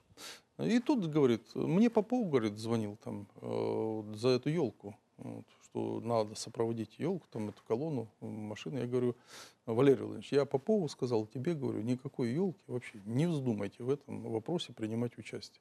И если вдруг тебе будет поступать какая-то подобная информация, ты обязательно мне сообщи. Без моего приказа никоим образом не действуй. Ты меня понял? Да, понял, все хорошо. Все, и, ну и побыл я еще какое-то время, там помониторил еще ситуацию, не сразу подорвался там с места и домой поехал, но принял решение, поеду переоденусь хоть. Приведу себя в порядок, вот, побуду дома, покажусь родным и близким, всё, жив, здоров, все в порядке. Вот. И э, завел будильник, приехал домой где-то после трех часов, там, наверное, уже было начало четвертого, завел будильник э, на полседьмого. Прилег поспать, принял душ, полег поспать, будильник зазвенел. Я первое, что сделал, включил телевизор. У меня телевизор э, настроен был на пятый канал. Мгм. Я его специально настроил. Специально, чтобы Да, Порошенко чтобы смотреть. понимать, да, чтобы вообще понимать, э, что говорят там вот товарищи, которые Майданы вот Мгм. это все организовывают. Я включаю, и там по телевидению показывают э, побитых каких-то людей, перемотанные головы, скорой помощи стоят. Я дальше каналы, все каналы Интер, все показывают одну и ту же картинку. То есть все как один канал на Украине показывают картинку. Я звоню Коряку по мобильному телефону и говорю, Владимирович, что случилось? Что это показывает? Да, это ничего там страшного. Вот э, повезли оборудование для елки, тут э, напали на бойцов Беркута, ну там кого-то задерживали, где-то кого-то, может, случайно там зацепили. Я говорю, какую елку, Валерий Владимирович? Ты что сделал? А кто вообще тебе приказ такой дал? Говорит, да я сам на себя взял ответственность. Я говорю, ты вообще представляешь, какую ты ответственность на себя взял? Что ты сделал? Ну и все, одеваюсь, дальше в Министерство внутренних дел. Говорю, ну дальше те события. которые 2000 беркутовцев было на улицах э, Киева в тот момент, говорят. Нет, на всего, я говорил вам, э, всего э, Беркута на Украине было три с Две- половиной ну. тысячи человек. На тот момент там не было двух с половиной тысяч в Киеве. Вот. На тот момент их такое количество не задействовалось. Там стояли сотрудники внутренних войск Мгм. по периметру. А, как раз, По э, периметру Майдана. нет, даже не Майдана, а по периметру вот площади, где памятник стоит э, свободе. Ну, Стелла. Да, стела Мгм. вот это. Вот, Ну, вот это это- Майдан, да. Ну, Майдан, да. Ну, Ну, вот, э, Просто вот та Они часть. не весь, да, не весь там часть, которая кричат. со стороны Да, да, гостиницы да. Украины. Да, абсолютно точно. Со стороны гостиницы Украина, правильно, где Стелла стоит, вот эту часть э, а, тогда выставлены были сотрудники внутренних войск. Они ее обеспечивали там безопасность. Одни покидали, другие, э, собственно говоря, устроили вот эту провокацию. И тогда появился баннер, о котором я говорил, правый сектор. Правый сектор. Да. Красный Вот так чёрный. они себя объявили, Мгм. да, что так, такая организация существует. И вот тогда, когда завозили это оборудование, это уже мы потом проводили э, служебное расследование, что произошло. Мы провели открытую коллегию в Министерстве внутренних дел, куда пригласили э, журналистов всех, открытую коллегию проводили для того, чтобы четко объяснить, что произошло ночью. Там Коряк выступал, и Коряк сказал, что позвонил э, Попов, вот, сказал, что дал команду э, службам соответствующим, там, хозяйственным, вот, что будут завозить это оборудование. То есть э, вот в эту ночь, в эту обеспечить- ночь э, так называемые студенты, они укрылись в Михайловском соборе. И вот после, да, того, как произошел этот некий конфликт, вот эти люди, эта группа лиц и ушла в Михайловский собор. А почему она туда Но, ушла? Вы, послушайте вы их еще. преследовали? Послушайте, что еще произошло. Нет, на следующий день, это 1 числа, Января. произошло нападение, 1 января, произошло нападение на администрацию президента. Вот после этого они и скрылись в Михайловском соборе. То есть, когда их вы начали преследовать? Когда мы начали, да, они напали на сотрудников, опять-таки, э, внутренних войск. Вот это э, известная картина, Мгм. когда они давят э, Да. грейдером, э, давят э, бойцов э, внутренних войск. У них были стационарные щиты такие в начале. Они эти щиты потом э, грейдером сбили, руками оторвали, вытянули оттуда. И фактически уже на э, людей безоружных они начали нападать. У нас в это время как раз проходила коллегия в Министерстве внутренних дел, о которых я, о которой я вам говорю сейчас. Вот, открытая коллегия в Министерстве внутренних дел. Она проходила. И после коллегии я зашел и увидел вот эту картинку, что стоят сотрудники внутренних войск без э, щитов, фактически их э, бьют камнями, там, бросают в них э, ну, цепями бьют, камнями бьют, там камни бросают в сотрудников. Я говорю, почему без щитов стоят, что вообще происходит? И дальше уже пошел Беркут в наступление и начали задерживать тех людей, которые вот противоправные действия осуществляли против сотрудников, срочников внутренних войск. И дальше часть людей, которые э, с, э, вот, э, от администрации президента, они начали убегать, разбегаться. Кого не задержали, часть задержали людей, а часть не То есть задержали. они вот так бегут, бегут вниз в сторону Хрещатика с Не, одной ну, стороны. Бежали они по-разному. Но это же не всех важно. там Они же в. Михайловский собор должны были перебежать в любом случае Ну, Хрещатик, Хрещатик и подняться, подняться наверх. да. То есть это как бы, чтобы, да, давайте покажите видео, а просто чтобы было понятно, как, как, как устроен Киев. То есть Банковая находится на одной стороне горки, Крещатик он как бы Посредине, внизу, да. а на другой горке как раз стоит Святая София и. Михайловский собор. Да. И вот они, значит, должны были с одной горки, там, условно говоря, по Грушевского как-нибудь спуститься и побежать наверх обратно, да, по какому-то, Да, да? По крепостному По переулку. крепостному переулку. По да. крепостному переулку должны были забежать туда и Ну, Там прекрасно, в крепостном переулке, магазин вышиванок. Да, и вот, собственно говоря, они э, нашли укрытие свое вот в Михайловском соборе, э, понимая, что милиция, ну, точно не пойдет э, в Михайловский собор задерживать людей. А почему они вот это понимали? А чего вы не пошли в Михайловский собор? Пошли бы в Михайловский собор, и там бы все разгромили. Ну, как же так было бы? И что, нормально? Ну, если там враги государства укрылись. Значит, э, ну, во-первых, о том, что они укрылись именно в Михайловском соборе, это не было сразу так явно очевидно. Произошли столкновения, каких-то людей задерживали, мы занимались оформлением материалов, доставкой этих людей, э, поиском других людей. А потом оказалось, что они укрылись в Михайловском соборе уже после того, как на Майдан начала выходить масса людей. Это вот э, надо все эти моменты тоже немножко смотреть в динамике. Это не так просто, что вот Мгм. картинка такая явная, очевидная. Вот эти побежали, мы побежали за ними, там запыхали, знаете, вытерли пот, не догнали. Ну ладно, пусть сидят в Михайловском соборе. Нет, это было немножко не так. Другие события, вот э, мы на одних событиях э, заняты, а эти люди побежали куда-то, побежали. Не так, что вот там прям толпа, как вы э, по- показали сейчас, с одной горки спустились, на другую поднялись. Нет, они раз сосредоточились в целом по Киеву, потом э, пришли в Михайловский собор, в Михайловском соборе укрылись, собрался Майдан с утра, пошли информационные вбросы, смотрите, что произошло, побили студентов, так далее, так далее. И дальше уже информация к нам поступает о том, что оказывается часть людей, радикалов именно, значит, находится в Михайловском соборе, и, собственно говоря, там возле Михайловского Вы пытались собора... с Филаретом договориться, чтобы их оттуда выгнали? Значит, с Филаретом не... Смотрите, у меня в Министерстве внутренних дел, э, при Министерстве внутренних дел был э, экспертный совет. Я его сам создал. И в этот экспертный совет э, входили... э, это был закон вообще. На основании закона при, э, после 2004 года были созданы при всех министерствах некие Ну, общественные я понимаю, советы. как в России. Некие общественные советы, да. Вот. И у нас было при Министерстве внутренних дел тоже совет некий. Значит, ну, я его немножко переформатировал, сделал из него экспертный совет. И в этот экспертный совет в том числе Филарет входил. Потому что у нас разные конфессии, разные Ну, люди. он, в принципе, человек со званием, видимо. Э, Ему не да, привыкать. Да, и он был там в нашем экспертном совете. Значит, и, собственно говоря... Странно, это- что он не в СБУ был. а, вообще, Да, и вот, собственно говоря, этот вопрос э, Филарету и задавался. Вообще позиция, что вы делаете, вы зачем этот вопрос? То есть он ему задался. Он И говорил, чего? что нормально, ну это ж люди, это наши прихожане, что ну вот они пришли, мы, да. Ну, в принципе, нормальная пасторская позиция Да. такая, да? То есть он вам, вам Мы всех выгнал. людей, то есть, э, Да. ну, даем приют. Давайте Церковь так. всегда давала. Понятно. Вот это был такой первое, а, с этого такой Майдан как бы он завелся, да, на самом деле, да. Действительно масса людей вышла на улицы Киева, много киевлян вышло.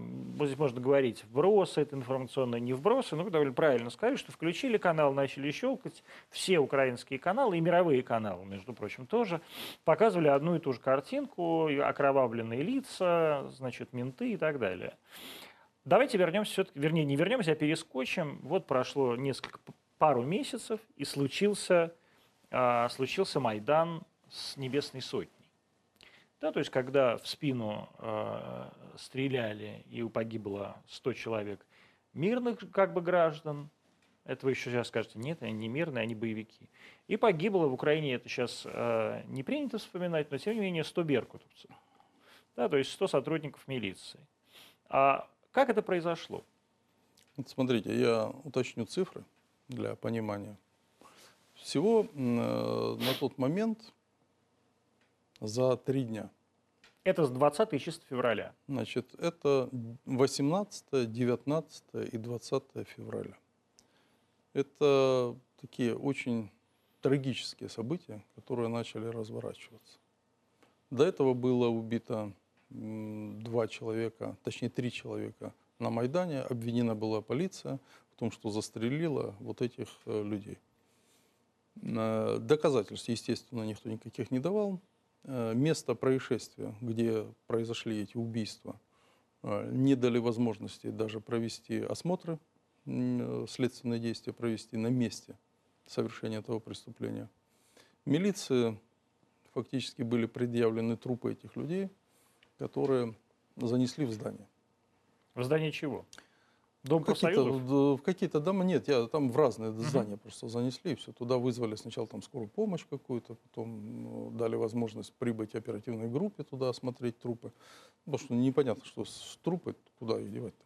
Ну, вот, и дали возможность. Но место происшествия так и не дали осмотреть и не показали, где свидетели, очевидцы, где этих людей убили. Это пришлось потом все восстанавливать по крупицам, э, восстанавливать события самого преступления. То есть вот уже эти были э, жертвы, но тут же власть была обвинена в этих жертвах. Эта ситуация такая же, как и вот с э, той ситуацией, о которой мы говорили, они же дети. Да? Власть не заинтересована в том, чтобы разгонять, нет необходимости применять силу. Но, тем не менее, власть обвиняется в том, что она, именно она и никто другой совершила эти преступления. А, я вот со всей ответственностью говорю, мы же говорим сейчас о неких исторических а, событиях, о неких фактах, о неких лицах, о неких документах, что у нас не было цели вот, э, начать какие-то вести, точнее, агрессивные действия в отношении протестующих. Э, мы надеялись, что все-таки достаточно будет политической воли и политического понимания, как из этого конфликта, в принципе, выйти. И вот те события, о которых мы начали сейчас говорить, трагические, 18, 19 и 20 число, по замыслу тех, кто осуществлял государственный переворот, э, должны были пройти еще более трагические события 21 числа. Мы сейчас к этому вернемся. Так вот, э, всего травмы различной э, тяжести на Майдане получило почти тысяча бойцов, 932 человека. 158 человек получили огнестрельное ранение, 23 человека погибли, 237 получили тяжкие телесные повреждения. И вот, э, собственно говоря, это та статистика, которая... Это вы сейчас э, статистику со стороны милиции Со стороны да? милиции. Да, со а со стороны мирных граждан? Она также есть, эта статистика. Мы также ее учитывали. И вот есть мое выступление как министра внутренних дел, когда я выступал с очередным обращением э, к протестующим и говорил о том, что гибнут люди. Ну, то есть они все украинцы. Э, это одни просто в форме, другие без формы. Э, но гибнут люди. Надо прекратить это вообще противостояние, кровопролитие. Что происходит-то? И вот 20-го э, ночью, после вот этих всех погибших, после этой сотни погибшей, так называемой сотни, там не было сотни погибших, Значит, э, произошел, произошел сколько у меня, произошел у меня э, разговор. Там разные оценки. Там сами майдановцы, те, кто проводят сейчас расследование, не могут точно Ну, это установить. значительно меньше. Э, Да, это значительно меньше. Значит, не могут установить э, количество людей погибших, потому что туда причислили тех людей, которые они сами сбили автомобилем. Э, Вот помните события, которые проходят на улице Институтской, Да. когда захватывают автомобиль, э, вот э, мирный, так называемый, протестующий, садится на этот автомобиль, грузовой, не легковой никакой, Мгм. на грузовик, и начинает этим грузовиком давить там Долбить дверь, всех да. подряд. Мгм. Нет, просто давит в людей. Вот э, правоохранители едет. И вот там под колеса попал в том числе и один из представителей Майдана. Они его задавили, они его туда отнесли. Там кто-то умер от передозировки, его туда же, эту сотню. То есть там много есть таких моментов, которые от передозировки наркотиков, я ну, так, извиняюсь, Мгм. я так немножко, может, сленг милицейский говорю для Да, понятной что ж, для- милицейский да. обычный. Да, вот э, у- Передознулся чувак. Да, и у- общем- 104 человека, говорят, вот официальная, официальная цифра. Да, но вот когда начинают разбираться, кто это такие, то там причислили тех людей, которые умерли в больнице там, от каких-то э, по каким-то там причинам там, и так далее, и так далее. То есть не все так просто там, по этой цифре. Так вот, но я не хочу на этом зацикливаться. Для меня э, эти люди такие же украинцы были. Украинцы и э, граждане Украины. Не обязательно там вот, украинствующие, там, те люди националистического какого-то настроя. Ну, они тоже так или иначе граждане граждане, Украины. Украины. Да, даже граждане если они Украины. националисты. Да, конечно. Ну, правый сектор это тоже вполне себе граждане Украины. Да, безусловно, безусловно, граждане Украины. И вот э, граждане Украины тогда гибли и по одну, и по другую сторону баррикад. И это вот не могло меня оставить равнодушным. Я и выступил об этом и сказал, что люди, ну давайте опомнимся, что, что происходит такое. Беркут безоружный. Мы не выдавали Беркуту оружие.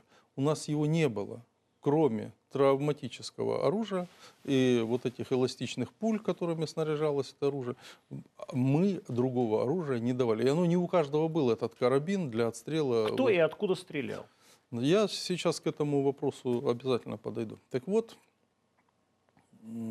когда на Майдане э, 20 числа, ну, 19 я сказал, с чего начались вообще погромы, из чего начались э, выстрелы и расстрелы. Это тогда, когда в Верховной Раде должен был быть принят э, какое-то постановление, должно было быть принято о том, что, даже, наверное, проект закона, о том, что Янукович соглашается пойти на досрочные выборы Да. и перейти на Конституцию 2004 года. И должен был с этим выступлением э, в Верховной Раде его озвучить э, представитель партии регионов Нестор Шуфрич. Как мы помним, э, это, соглашение между Януковичем и оппозиционными лидерами было еще скреплено подписями представителей европейских государств. Там даже должна была стоять подпись Михаила Зурабова. Это было чуть позже. Позже, да, но Да. это было Не соглашение. Зурабов, а Лукин.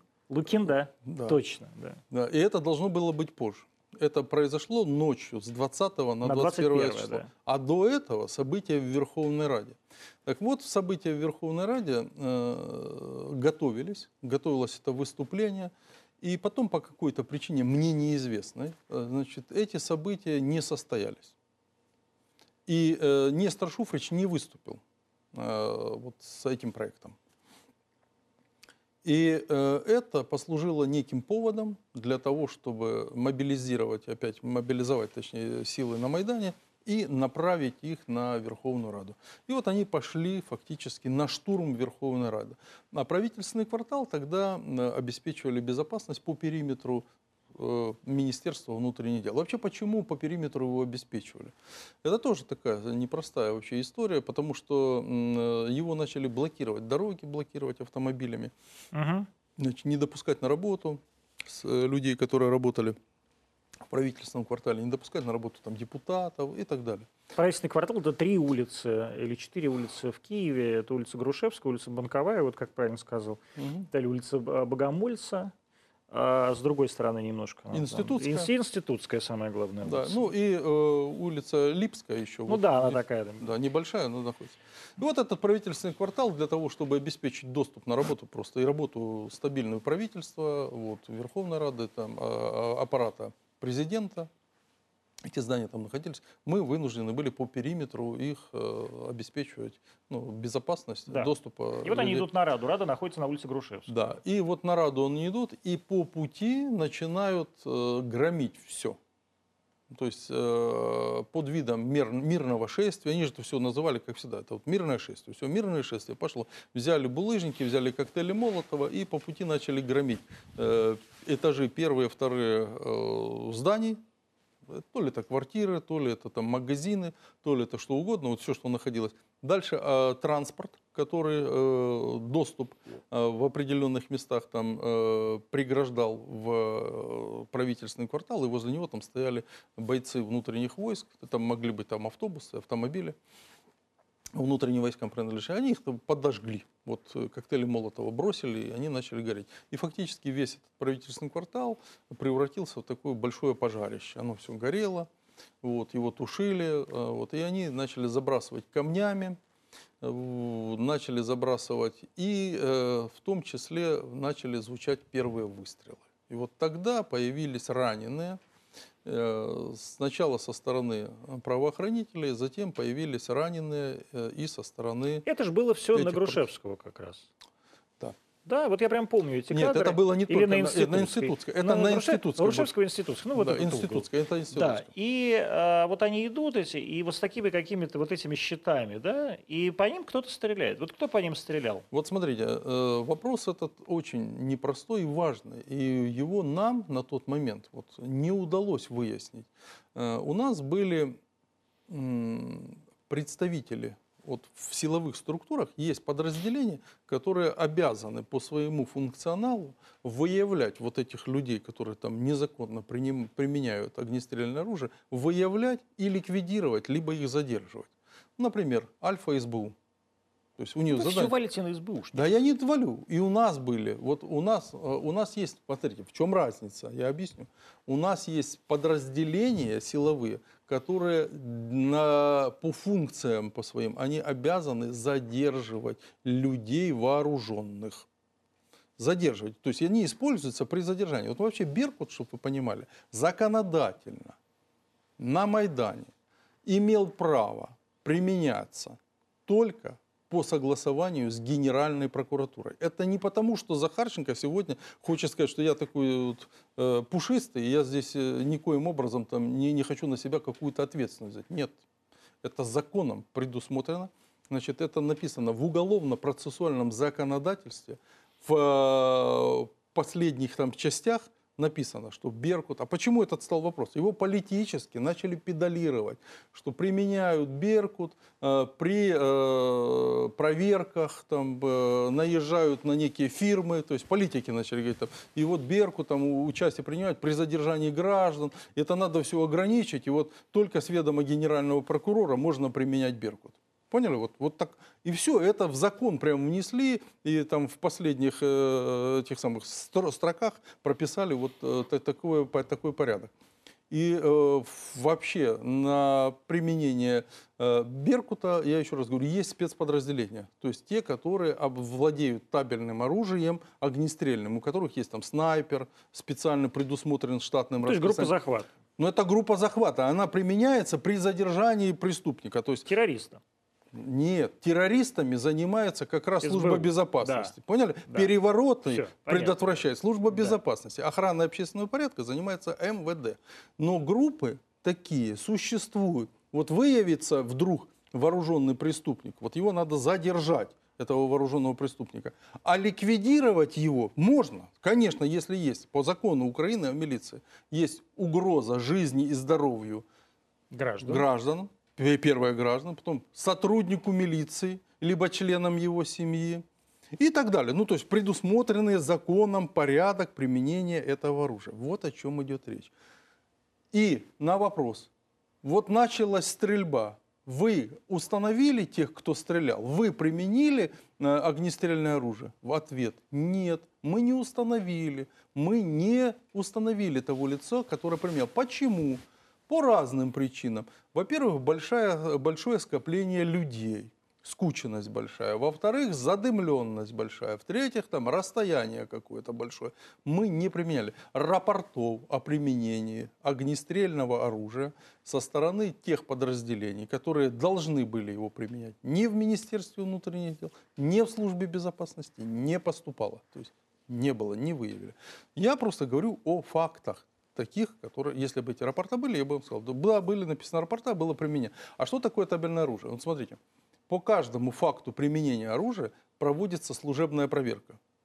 По каждому. Вот Ну ладно, это в нормальных э, мирных Везде, обстоятельствах. везде, какие бы ни были эти обстоятельства. У нас же не было войны. Ну, не было гражданской Ладно, войны. Ну, не чтобы было, мы не было. У вас не проводили. в Украине и сейчас ее нет. Ну, не у нас, а у них. Да. Да, надо разницу тоже понимать. И вот э, вопрос такой, что когда эти события начались, то, соответственно, ни рапорта, ни проверки по применению табельного оружия со стороны правоохранителей не проводилось. Их не было. Ну, И, вы а пос- посмотрите, сдается оружие, сдается к нему боекомплект. Получил его в дежурной части, пришел, сдал. Отчитался о том количестве патронов, которые есть. Каждый патрон пронумерован и промаркирован. И других не найдешь. Не пошел где-то, как семечек, стакан купил, насыпал других патронов в зал. Нет. Дежурный принимает пистолет, твой, по твоему номеру.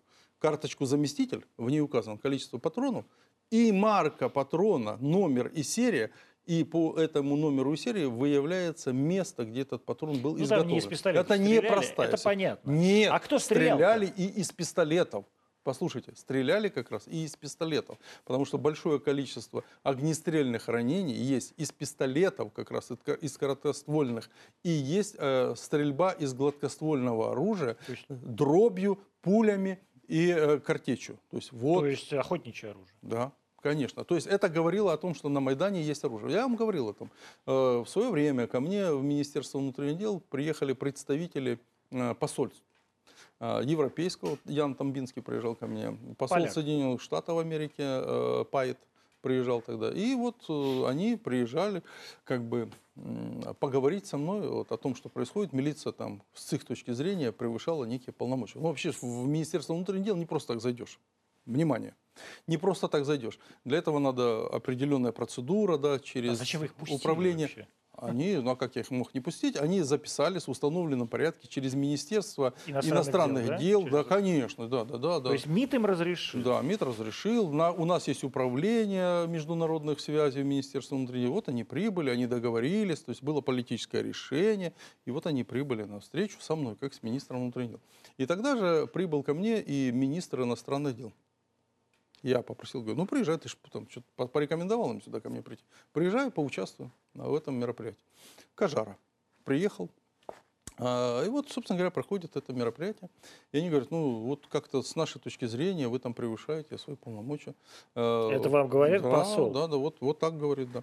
Я говорю, а что, собственно говоря, мне эти вопросы? Вы там посмотрите, что у вас творится там, в Европе. Вот Вы пос- как Маша Захарова прямо отвечаете. Э, Нет, так я им фильм показал. Говорю, смотрите, вот э, в Германии, например, вот так происходит. э, Да-да, эту риторику мы знаем. разгон- А они вам что? Они в ответ, да, очень интересный ответ. Они говорят, ну вы же не Германия и не Европа. То есть, э, мы вот считаем, что у вас должно быть иначе. Мгм. Слушайте, у нас осталось 8 минут, нас выгонят из студии. Поэтому давайте поговорим про нынешнюю Украину и про то, что происходит на востоке Украины, и про, а, скажем так, про нынешнюю власть. Вот были надежды на президента Зеленского, да, что все образуется. И, собственно, украинский народ, правда, за это голосовал. 75% все-таки во втором туре. Это прям ну, фантастическая победа. Да? Ни у кого такой не было в Украине. А, что не произошло? Что же пошло все не так? Ну, я а, свою точку зрения неоднократно высказывал. Бенефициары Майдана, к сожалению, остались те же самые. И за выборами Зеленского стоят те же самые Это кто? бенефициары Майдана. Коломойский? Не только. А кто еще? Ну, все, кто вот Нет, ну, мы подождите. упоминали. Нет, Коломойский, давай. погодите. Ну, вот да. бенефициар Майдана, например, Петро Алексеевич Порошенко. Уже очевидно проигравшая страна. Нет, э, Петр Алексеевич э, Порошенко, он э, был как непосредственный участник, безусловно, активный участник Нет, этого он переворота. богатый человек. Ну, он был не бедный, а стал еще богаче. Да. Вот, стал еще богаче. Значит, э, это так или иначе Коломойский, это так или иначе Фирташ, это так или иначе Пинчук, это так или иначе Ахметов. То есть это те лица, которые так или иначе вот и, и То есть стояли. олигархи.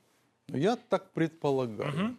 Я так предполагаю, я же этого не знаю и не участвовал в тех событиях, о которых вы сейчас говорите. Да.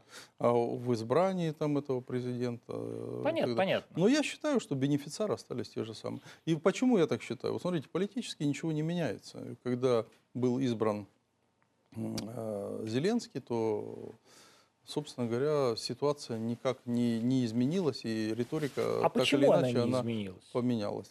Вот почему А она потому не что? Вот он, вот он выходил на эти выборы с риторикой «остановить войну». Почему она не остановлена? Почему она не остановлена? Э, Очень просто, на мой взгляд.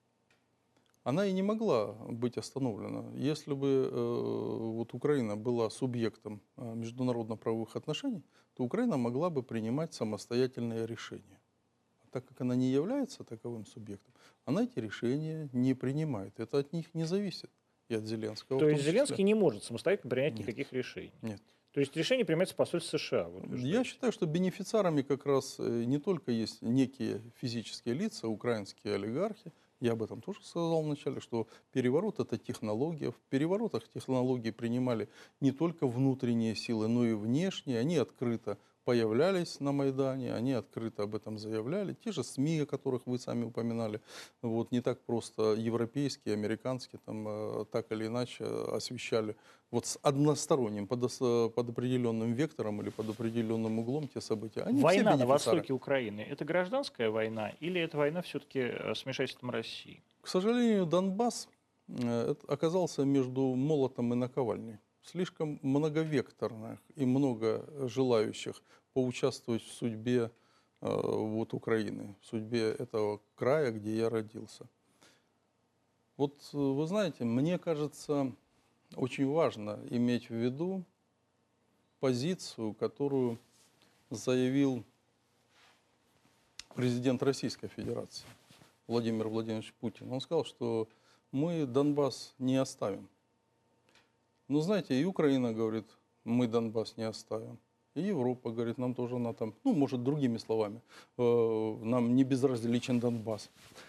Вы знаете, я говорю, я тоже Донбасс Может, пора оставлю. уже оставить Донбасс? Я, вот смотрите, вы очень э, правильную мысль э, сейчас э, подчеркнули. Вот я говорю тоже, я не оставлю Донбасс, да?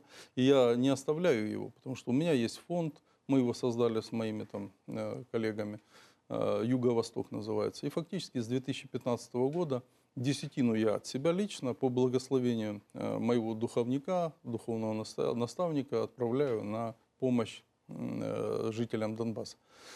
Мы э, в свое время там создали волонтерский центр, вот, и я знаю ситуацию, которая есть на Донбассе сейчас. И на Донбассе люди вот понимают сейчас, как в песне «Интернационал», что никто нам не поможет, э, ни царь, ни бог. И не вот, герой. и не герой, да, что собственной рукой необходимо добиться. И вот эти силы, они есть на Донбассе. Я знаю и понимаю, о чем я говорю. А Сейчас есть сила, а, возрождается воля народа Донбасса, которая, ну, я уверен, их не устраивает эта оппозиция находиться между молотом и наковальней. И люди все больше и больше приходят к осознанию своей э, роли в А истории. что значит между молотом и наковальней? Вот какой должен быть Донбасс? смотрите, это знаете, что, это как- Донбасс часть России? Донбасс как а, часть Украины, но с особым статусом? Или Донбасс как независимое государство? Вы знаете, вот это... Я вам напомню э, притчу Соломона.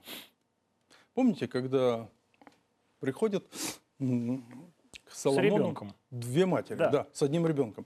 И каждый говорит, а мой. И Соломоново решение, он же мудрейший царь был э, из живущих, э, из живших, из живущих на земле. Он сказал, все очень просто. Необходимо взять и разрубить этого прямо ребенка». взял меч, Да, это- занес над ребенком, да. и та мать, которая бросилась на этого ребенка, и была истиной. И вот все хотят помочь. Но это больше напоминать начинает это прокрустово ложа. Если ты в нее не помещаешься, то мы тебе либо ноги оторвем, либо их отрубим. Ну, то есть растянем, чтобы ты поместился. Либо отрубим, потому что они очень длинные, выглядывают. Поэтому у каждого разные точки взгляда на этот вопрос. Мне кажется, нужно вообще услышать и понять, э, что хотят Так вот я и люди. спрашиваю, вы Люди, же, вы же, вы люди. же, вы же донецкий, что Да. хотят люди-то? Люди хотят э, прежде всего безопасности, то есть жить спокойно. Вот смотрите, комендантский час на территории э, Донбасса уже больше шести лет. В этих условиях выросли дети.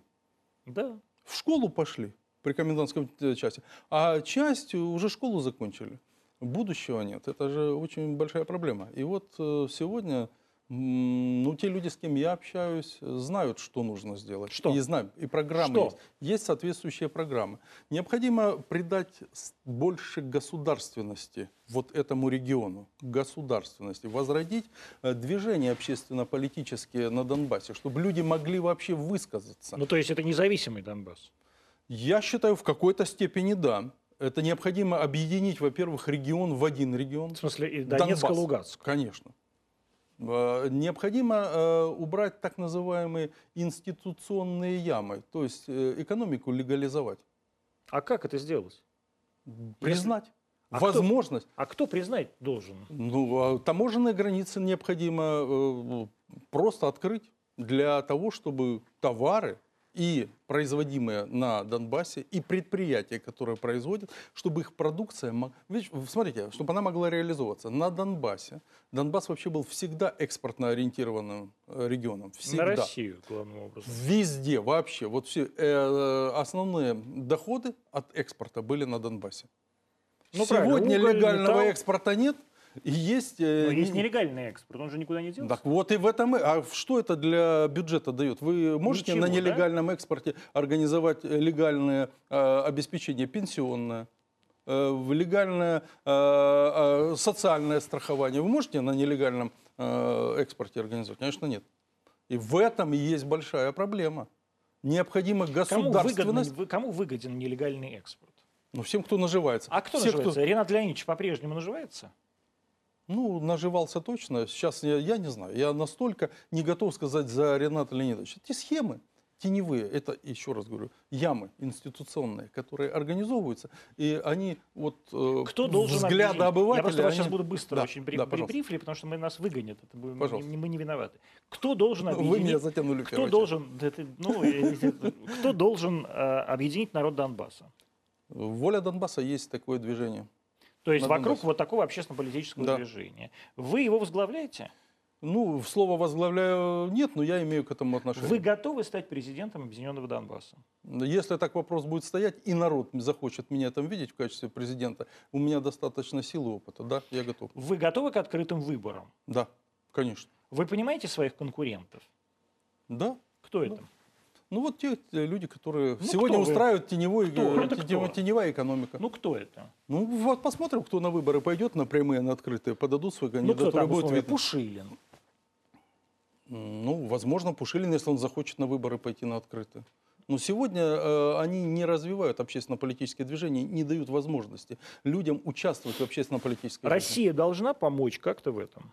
Я считаю, что не только Россия. А вот Украина? смотрите, вот смотрите, и Украина. Ну все же говорят, что мы хотим, мы хотим, Донбасс не оставим, Донбасс нужен. Я предлагаю создать фонд, открытый фонд э, восстановления и помощи Донбасса на Донбассе и всем участникам нормандского формата, Российской Федерации, Минские Украины, с- вот все, кому не безразличен, вот этот ребенок, всем помочь. И этот фонд наполнить реальными деньгами. Правильно опять же, соз- деньги- создать, создать некий, не- некий наблюдательный орган, там, ну, который будет наблюдать за тем, что эти деньги будут правильно расходоваться. вы же понимаете, что это какая-то э, абсолютно завиральная идея. Почему?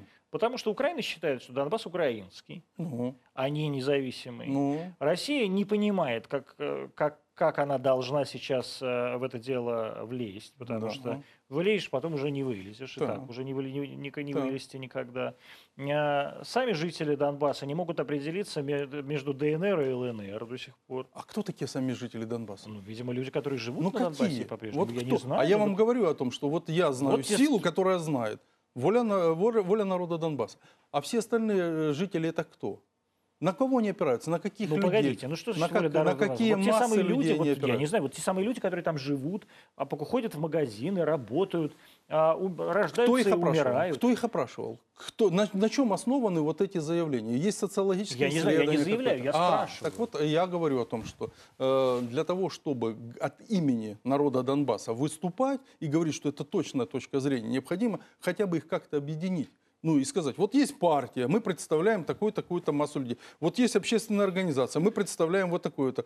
У нас есть точка зрения, мы хотим донести до вас. А сегодня кого мы слышим? И Вы кто готовы договариваться с Киевом? Да. Как? На разных условиях. Ну, на выгодных условиях для, прежде всего, жителей Донбасса. А вы думаете, не Киев готов с вами договариваться? Ну, это вопрос так не обсуждался. Я вопрос такой, и на таком, э, в таком диалоге сейчас не участвую. Вот смотрите, э, вы же понимаете, что по- в отношении Захарченко э, возбуждено Уголовное просто дело, ряд да. уголовных дел. Вы В всеми санкциями, санкциях, да, да, и так далее. в розыске обвинен и так далее. Поэтому вопрос э, непростой. Мне же нет э, такой коммуникации, которая позволила бы мне спросить, хотите ли вы, а будем ли мы там и так далее. Россия готова вас воспринимать как, как э, такую Ну, надеюсь, фигуру? что да. Да? Надеюсь, что да. Виталий Захарченко, бывший министр внутренних дел, и я, честно говоря, очень надеюсь, будущий президент Объединенного Донбасса был в студии Антониев. Завтра мы в 8 часов увидимся снова. До свидания.